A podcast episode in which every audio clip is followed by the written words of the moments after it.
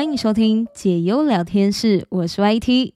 最近的天气真的是变得越来越冷了，各位好听友们都要多穿一点，不要在冷冷的季节感冒。在天气冷的时候感冒，真的是会很难过，不是那种想哭、喜被烤一种啦，不是那一种难过，是那种日子很难过下去。因为天气就已经冷飕飕，然后还蹭鼻涕什么的，哇，真的是光用想的就觉得不行，好吗？不准你们感冒。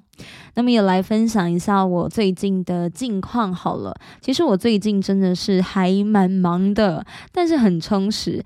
不过不知道大家会不会有一种感觉，就是说，当你很闲的时候，或者是说你有比较多空档的时候，心里就会突然觉得好像有一些慌张，就感觉自己明明可以做更多的事情，却选择在这个时候什么都不做。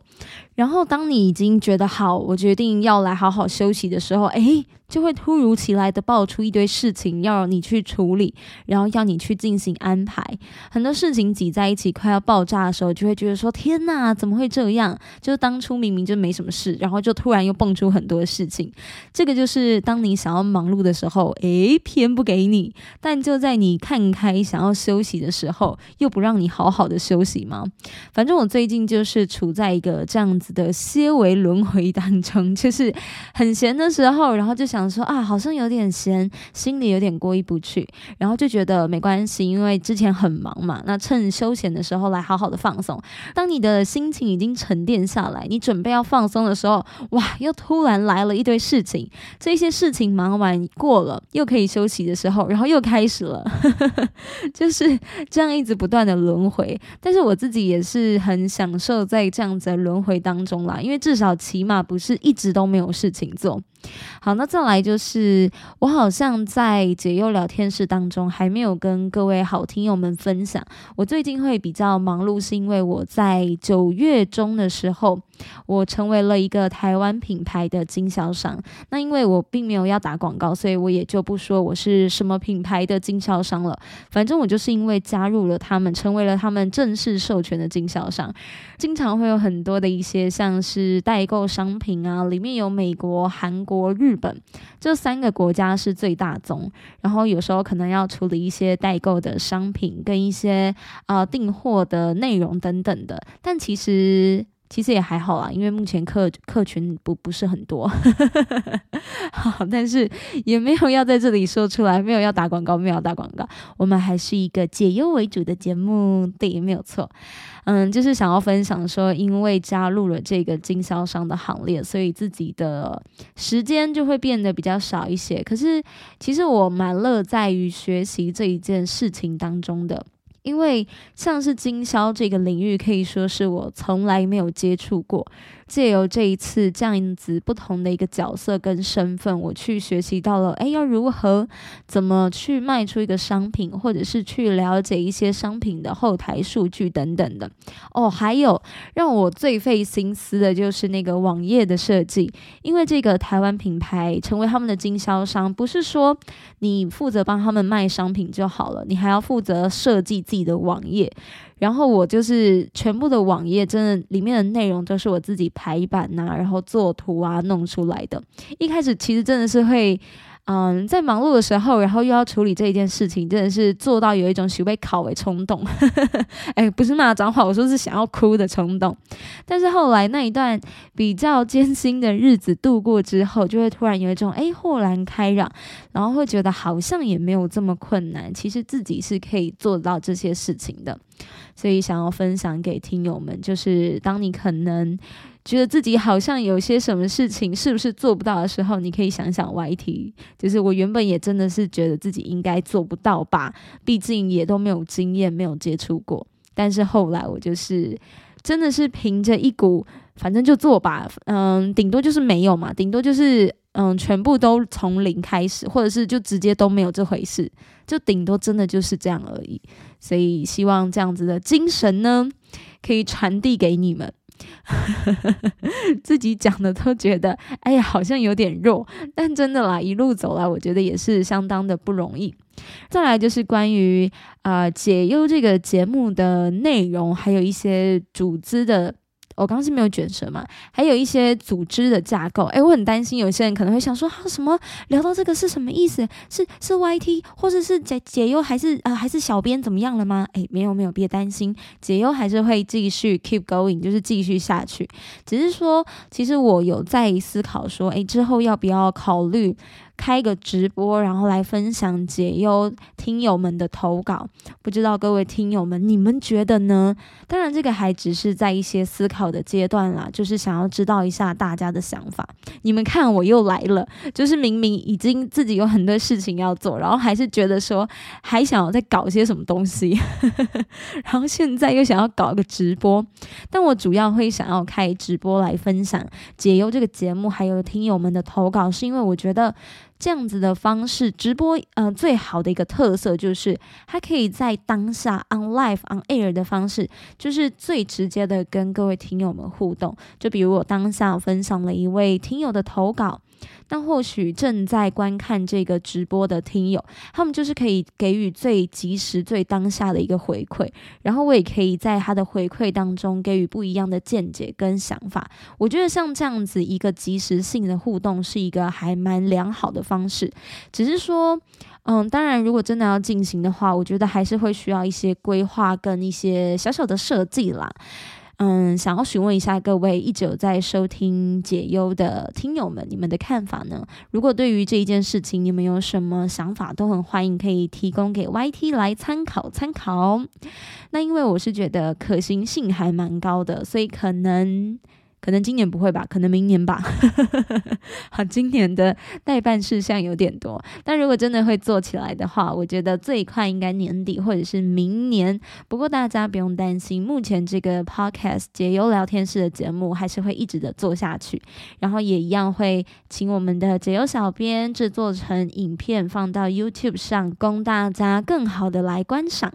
好，接下来就进入到我们本集的第一个话题啦。今天前面的闲聊呢，比较偏向是一个 YT 最近的想法还有近况啦。诶，最近真的是比较比较没有什么在特别做些什么事情，因因为也没有什么多的时间。但如果之后有的话，我一样会拿出来跟大家分享的。今天要跟大家聊的第一个话题呢，真的是还蛮新的哦。因为就是最近有一部超级夯史诗级的动画完情节，哎，讲到这应该就已经有头绪了吧？好，对，就是《晋级的巨人》，哎，真的是。一路我也是从十年前开始看，然后看到现在。我本来是动画党的，因为其实我没有，嗯，有动画我就会看动画，除非是已经追到最新的，然后没有了我才会看漫画。诶，对，《进击的巨人》就是这样，就是我已经追到最新，那时候第一季看完嘛，然后它还没有出第二季的时候，因为后来那个制作《进击的巨人》的动画公司就是好像是倒了吗？然后 MAPA 接手吗？还是怎么样？我有记错吗？反正就是他们中间有一些过程，所以其实第二季出的时候是隔了几年的样子，导致说我真的是你知道胃口被养大了，我就赶快手刀冲去看漫画。我在看漫画的过程呢，其实也是断断续续，因为我觉得《晋级的巨人》它很厉害的地方就是它的剧情线非常非常的庞大，以及有那么一些的错综更正，以及非常的错综复杂。所以，其实我也是有一点啊，就是看一下，看一下，看一下，然后嗯，中间隔了好长一阵子，然后没有看。然后是到前一阵子的时候，好像是很久之前，就是动画那时候说什么呃要准备制作完结篇的时候，我才开始又是把那个动画拿出来看。但是其实我在那之前就有先把漫画看完了，但我真的就断断续续、断断续续的看，然后把漫画看完。我看漫画也看到哭诶，就是最后面。Allen 最后面 Allen 的那个地方，我真的是看到哭，我就不爆雷了，因为我我怕有些人还没有看。但就是在男主角最后的结局部分，我就是看漫画看到哭，反而我看动画没有哭。但我猜想应该是因为我已经先看过漫画了，所以看动画的时候就是已经被感动，或者是已经被被那个凄美的画面给。呃，震撼到了，所以就就还好这样子。反正这个史诗级的漫画《进击的巨人》动画版走过了十个年头，终于是在前几天十一月五号的时候迎来了大结局。就是这个关于男主角献出心脏的牺牲，真的是动容了不少的观众哦，我自己也是其中之一。而最近就有网友分享喽，我觉得蛮酷的。这个网友分享是说啊，他说呢，自己跟硕士班的伙伴毕业之后都到某一个企业工作，而且薪水都不差，但是就是非常的累，每天都是早上八点准时晨会，然后晚上加班到九点才下班。他说他的朋友反而没那么好运哦，主管前辈通常都是白老又出张嘴都不做事情的那一种，所以工作上是更加的痛苦。然后他说前几天的时候，他跟那个同事就是那个伙伴两个人相约一起来看《晋级的巨人》最终章，你能想象吗？就是。就是两个人，然后可能窝在一起，然后一起看《晋级的巨人》。OK，有一种特别的浪漫。好，他说呢，反正他看这个最终章看的一把鼻涕一把眼泪的。然后他的硕士班的伙伴则是淡定的走回房间，就这样思考了一整个晚上之后，隔天他就传讯息跟这个原 po 说：“我是自由的，自由的，是这样念了。”好，反正就是我记得大概就这几个字啊。好，有念错的话还，请多多包涵。然后他的这个伙伴呢，就跟公司提出离职了。嘿，对，没有错，就是他们两个人一起看完《晋级的巨人》最终篇，哭的一把鼻涕一把眼泪。然后回到了房间之后呢，他的这个伙伴就是传了讯息跟这个网友说：“我是自由的，自由的。”哎，真的是很需要勇气。你们要想，已经要年末了，然后还做出了一个这么重大的决定，让这个原 po 不禁的好奇说：这样会不会太冲动了？毕竟现实跟动漫有很大的差距。那最后这个原 po 也公开了真相哦。我我会觉得这一篇很特别，就是因为我看到这边，他说原来这个硕士班的伙伴就是自己。好的，谢谢他在一开始一人分饰两角。好了，但是他确实看完剧之后，他有提出了离职，他直接说再见了，烂公司、烂同事、烂主管。诶，真的耶！是我的话，可能也会受不了。不过我可能没有办法像他一样这么有勇气，这么样子的冲动。我可能会在内心呐喊着“我是自由的”，然后隔天继续像社畜一样上班，好废哦！这一篇文章曝光之后，很多的网友留言说：“诶，那在你离职之前，你没有先发动地名吗？” 哎，是不是？我就问，是不是这个入戏太深哈？入戏太深。还有人说，如果不是腐烂的话，哎呦，那也蛮屌的哦。他说替你感到高兴。很多人都说，其实替他蛮高兴的耶。这边还看到网友说：“我从不为公司献出心脏。”大家都很有梗，就是大家都可以把动漫里面很经典的句子拿出来，然后用的非常的生活化。好，这边还有人说：“自由的奴隶太帅气了。”好，巨人告诉我们自由的可贵，也告诉我们自由是有代价的，没有错。自由的代价就是，如果你没有存款的话，可能是要喝西北风的。好，下一个工作继续寻找自由。网友还说啊，原来晋级的巨人有这样子的功效。不过我觉得也不算是冲动啦，他一定是一直以来隐忍很久，然后就是可能有一个嗯表格在旁边，你们知道吗？有一个表格，然后他可能没累积的时候就会画一格，画一格，然后嘚嘚嘚嘚嘚嘚，就到积满的时候，那那个表格已经爆破。我觉得最后让他爆破的点就是他看了晋级的巨人，极优的，对不对？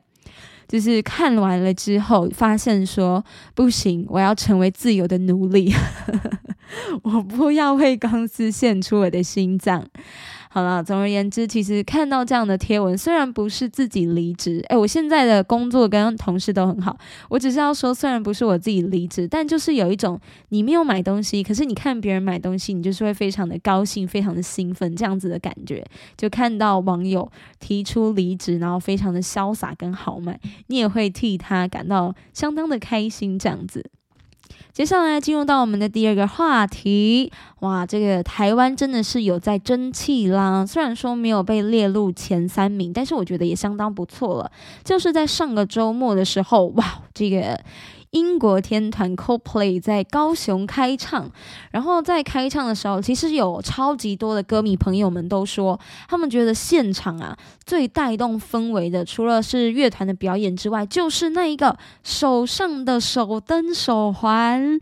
诶，我有看到我朋友，就是我很多朋友都有去，我还记得礼拜六跟礼拜天的时候，哇塞，我的那个现实动态呀，怎么滑怎么都是 Coldplay，我还以为我自己到了现场，你们知道吗？就想说，哇哦，又是 Coldplay。其实我也看得很开心啦。哇，那个手灯的氛围感真的是超赞的，就是它会跟着那个乐团的鼓点的节拍，然后一直不停的去闪，不停的去闪，尤其是唱到。The Sky Full of Stars 的时候，然后还有 Yellow 这些经典歌曲的时候，你就会觉得哇，你的心脏跳动很像是跟着那个灯光的闪烁一样合为一体的感觉。那 CoPlay 他们就是连续十一、十二号在高雄的体育馆开唱，大概也就是只有这么大的场子才可以容纳那么多的人吧。然后有眼尖的粉丝发现了 CoPlay 的周边商品当中没有出现荧光棒，而是以手环来替代，就是为了要防止有人想。要偷带回家做纪念。CoPlay 他们是会统计每一场手环回收的数量哦，而且他们都会打在那个看板上面，就是会说，哎，现在世界巡演第一名回收手环的国家有哪一个啊？然后第二名是哪一个啊？第三名是哪一个？这样子，就是也要让大家去知道说，哎，现在哪一个国家是手环回收率就是环保意识最高的一个国家？这样，然后就是有一个西洋流行音乐 Gimme Pop 粉砖表示说，目前。日本回收率是冠军的，高达了九十七 percent 呢。哇，九十七 percent，好难想象哦！就等于说，真的大部分的人就是都有很好的把手环给还回去。然后这个粉砖也说，台湾有九十趴就是胜利了。之后呢，演唱会的回收率也是有随后出炉，高达了九十三 percent，目前是排名在第四啦。但之后不一定，就是要看其他国家的回收量，因为它是依照每一个国家的百分比去进行排名的。那 CoPlay 他们在二零二一年。的时候公布将围绕三个准则举办环保演唱会，包括了像是减少消耗啊、再创造，还有恢复环境，主要是要减少演唱会对环境的消耗，然后还有减少碳排的比率。所以 CoPlay 他们就想出了将一人发放一个荧光棒的手环来使用。演唱会结束之后，你就是要记得把手环归还，达到一个重复使用的目的。所以说，如果日本他们九十七 percent 都有回收。手环，那可能在巡演到下一个国家的时候，也许你戴的手环呢，嗯，就是上一个日本人有戴过，就是还好现在已经没有 COVID nineteen 了，所以为了防止有人想要偷带回家，他们就是会统计所有的国家每一场手环的回收数量，并且会直接公开数据，就像我刚刚说的，会直接公告在看板上，让全球的歌迷都知道。在那个我记得演唱会开始前，第一场开始前就已经有很多的评平。台，然后也有很多的歌迷朋友们就有在呼吁说：“哎，大家要记得归还手环啊！”就希望也可以看到台湾有在这个榜上啊名单上这样子。其实我觉得也是一种，嗯，除了是环保之外，也是一种为国争光。真的，就是如果你可以看到自己在一个。嗯，这个世界级偶像级的天团看板上，然后写着台湾这样，然后你看他们去别的国家，可能去呃随便澳洲啊，或者是去很大的国家，美国啊，像这样的国家，然后就都可以看到台湾这样子，我就觉得哇，就是会非常的骄傲。虽然我没有去现场，沾光了，沾光，对对对。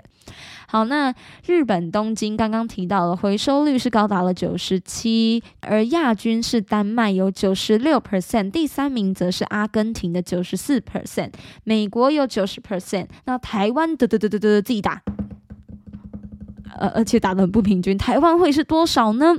他们有公布了，刚刚提到九十三，诶，刚刚有提到吗？好像没有哈，有还没有？好，反正就是台湾是九十三，列居第四名，目前啦，就位在阿根廷布宜诺艾利斯之后，虽然没有冲进前三名，但是我觉得。嗯，已经算是很不错了。后来好像这个九十三趴的名次，我记得是星期六的演唱会结束的时候公布出来的。星期日的时候，我有点忘记，呃，新闻是有在跑出来，但新闻好像没有继续更新最新的那个百分比数。但应该也是九十到九十三跑不掉啦，就也算是蛮前面的。就希望，嗯，好像也很难说继续保持哈，因为就是两场演唱会就结束了。但我觉得以后如果还有类似这样子的模式，我觉得台湾是可以做得更好的。当然，不得不说，有些人可能还是会有那种，嗯，maybe 贪小便宜啊，或者是会觉得，哎，我都花钱，我都花好几千块了，为什么我还不能把这个手环带回家当做纪念？有这样子心态的人，也肯定是会有啦。其实你也很难去抨击他们说，哎，你怎么可以这么的自私？因为我觉得，如果你真的、真的、真的很喜欢，嗯，因为我就想到说，如果今天是子琪，如果今天是邓紫棋。可是，如果邓紫棋她在那个 stage 上，她在那个舞台上，然后就说：“哎，大家要记得把那个手环放在椅子上，或者是放到那个回收箱里面。”我就会乖乖的放。但如果他没有说，可能就会啊，你知道内心天人交战。天呐，子琪演唱会的纪念品啊！但是我应该还是会，就如果我知道这个东西是要拿来评分，或者是。为为国家争光，有可能会出现在呃世界巡演的看板上。好了，我会放回去了。也希望大家都有这种大爱的想法，好不好？但我觉得这种事情是强迫不来的，就每个人的观念跟想法都不同。我也不会硬是去批判那一些，就是嗯把这些东西私自带回家的人，除非是，除非真的是演唱会有严格规定说你就是不能带走。你就是这样，就是会违反规定，你这样就是犯法。诶，那这样就真的不行了。这个大家真的是在看每一场演唱会前，都一定要记得，你可以先上，不管是官网也好啊，售票平台也好，都要记得先去看过一些呃演唱会的规定。希望大家都能够有礼貌，也好好的欣赏每一场自己喜爱的歌手的演唱会。欢迎来到节目的经典话题解忧时间。这一位听友他在开头说了，他说：“我真的需要一些鼓励以及温暖。”这位听友说：“年轻时，我老公化名阿杰，是一位只有国中毕业的贫穷工人，而我则是一位富有的千金小姐。我们是来自完全不同的家庭背景。”我知道我的故事很像是电影的故事，但是结局为什么都不是完美的？诶，真的是你这样一讲，有那种戏剧的感觉。你确定不？你不是拿那个什么八点档的剧情，然后然后可能太无聊，把它翻成自己的这样？好，没有了。听友说，尽管社会阶级和家庭反对我们的关系，但我们彼此深爱着对方。并且偷偷开始了一段热恋，而我的妈妈不认同我们的爱情，并且强迫我和家人搬离南部，远离阿杰。我被迫与另一名富二代柯总订婚。哦，这个柯总，嗯，有点敏感。他说，但我总是无法忘记阿杰。阿杰在我搬离南部的时候，他很拼的，晚上去念夜校，早上去工地上班。我希望他的身体能够保持健康，但是出问题应该就是在那个时候开始累积下来的。另外，他在学校的成绩一直都是名列前茅。这都是为了能够跟我在一起，在那个时候，我则过上了不同的生活，没有在他的身边陪伴着他。尽管困难重重，被人看不起和社会的压力，但我们仍旧彼此无法忘记对方。多年之后，我从阿杰的共同朋友那里听到了关于他买下我以前老家的消息。当时我回忆起了和阿杰的过去，对阿杰产生了怀念的感情。我和阿杰重新相遇，我们的爱情也再次燃烧。我们的爱情经历了许多的考验，不过我们始终没有放弃。现在他是我的老公了，他很爱我。但是在七月中的时候，毫无预警的，我的老公突然吐血，一去检查，竟然就是肝癌。面临这样的难题，我真的是哭到眼泪都干了。我的天塌下来了！一直以来无忧无虑的生活瞬间风云变色，感觉就快要支撑不住了。经过一个多月，我的心情平复了一些，但心里深处的压力以及难过真的需要有一个出口，所以我只能在解忧这里说说，还请见谅。到现在，老公住院一个多月了。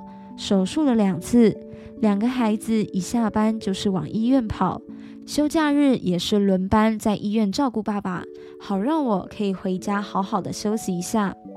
看着手术之后暴瘦的老公，我的心好痛；看着两个孩子紧锁的眉头，我好舍不得。我告诉自己一定要坚强，未来还有一段艰辛的路要走。神啊，请给我力量！哎，这个真的是，这个真的是听友打的啦。我只是想说，最后一句应该不会是“神啊，请给我力量”，就是这么的平铺直述，所以，嗯，加了一点语气在里面。好，以上就是来自这一位听友的投稿。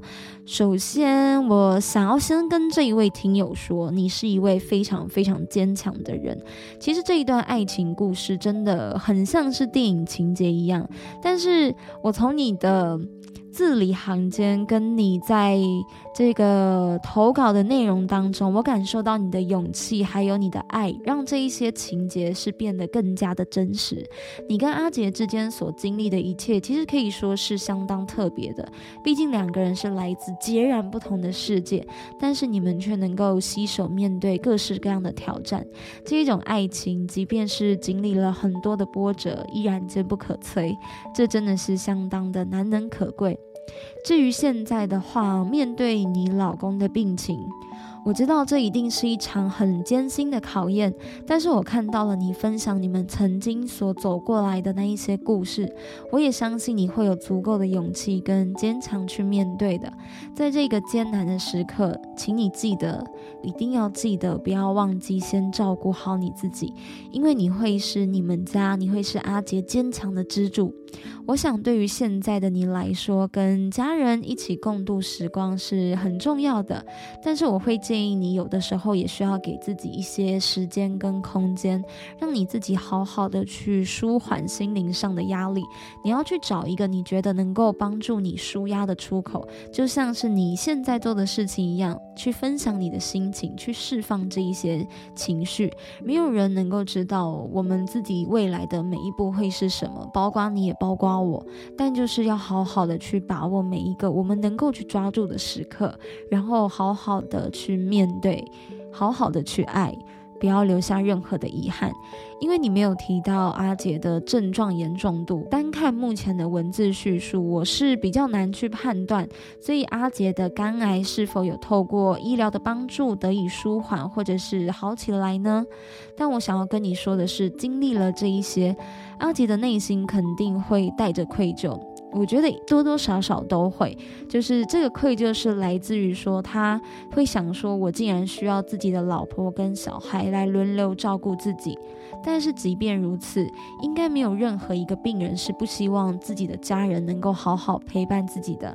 至少大部分的人应该都还是会希望自己生病的时候有家人陪伴在身边啦。不是因为要家人把屎把尿而不是这些事情，其实你你有钱，然后你请一个看护，你你就能够做到了。而是说家人本身就自带一种安心感跟满足感。甚至就是只要在旁边，你都会有一种安全感的感觉。这种感觉是无人能够取代的。虽然我很难跟你说，爱跟坚持会让你们走过难关。